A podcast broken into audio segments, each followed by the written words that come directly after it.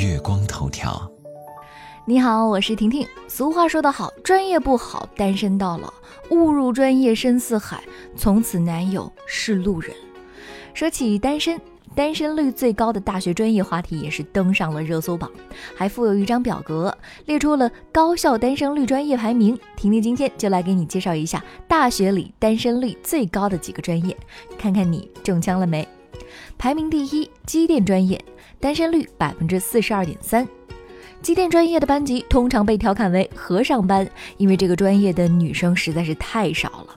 这个专业的男女比例非常大，有时候可能一个班都是血气方刚的汉子，偶尔有个女生，即使长得不好看，都会变成班花，受到班里男生的宠爱。土木工程专业紧随其后，单身率百分之四十一点七。土木工程男女比例一般在十比一到二十比一之间。一个班里如果有三十个学生，你能看到有两个学生已经算是不错的了。可能土木工程给人的感觉是以后工作要和土地打交道，所以女生都不爱学吧。跟土木专业男生多，恰恰相反，护理学专业则是女生居多。一个护理班能有一两个男生就很不错了。所以对护理班的女生来说，找男朋友就变得非常困难了。班上仅有一两个男生就非常的抢手了。大多数女生都是没有机会的。单身率较高的还有商务英语专业，这个专业跟护理学专业相类似，也是一门以女生为主的大学专业，通常被调侃为尼姑班。商务英语男女比例大约是一比十之间，英语貌似是很多男生的噩梦，让男孩子整天啃枯燥的单词本，根本不可能的。不想做程序员的软件工程师都不是期末好大地手。当你抱着厚重的复习材料，一个人孤零零的在图书馆与代码为伍时，这情景已经无法脑补了。可以想象是背影凄凉，不过估计你也想不了那么多了，毕竟你的脑袋里全剩下代码了。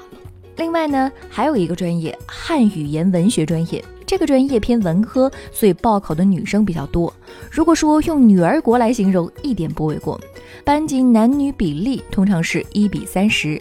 单身原因：如此文艺的专业，在如今高科技快速发展的今天，男生要是学这个专业，很容易被鄙视。所以这个专业基本都是女生，单身女生特别多。机械类专业呢，偏文科，报考的男生就很多了，女生就很少了。即便是有女生，男生也不愿意在同院系里处对象，因为会觉得像女汉子，没有小清新初恋的感觉。再来说一个专业，医学专业，这个专业有一个特点，学习的时间特别长，一般是五年制。为什么单身率最高？忙和累就是最主要的原因。有心想谈恋爱，可惜实在没有时间和精力。上学的时候，为了应付考试和考证，每天不得不忙碌于实验室和图书馆。等真的毕业了，进入社会工作了，更没有时间谈恋爱了。每天最多的时间就是面对陌生的病人。以上几个专业确实属于单身率最高的专业，你也来说说看，你认为大学里面哪个专业单身率最高呢？我是婷婷，月光头条，明天见喽。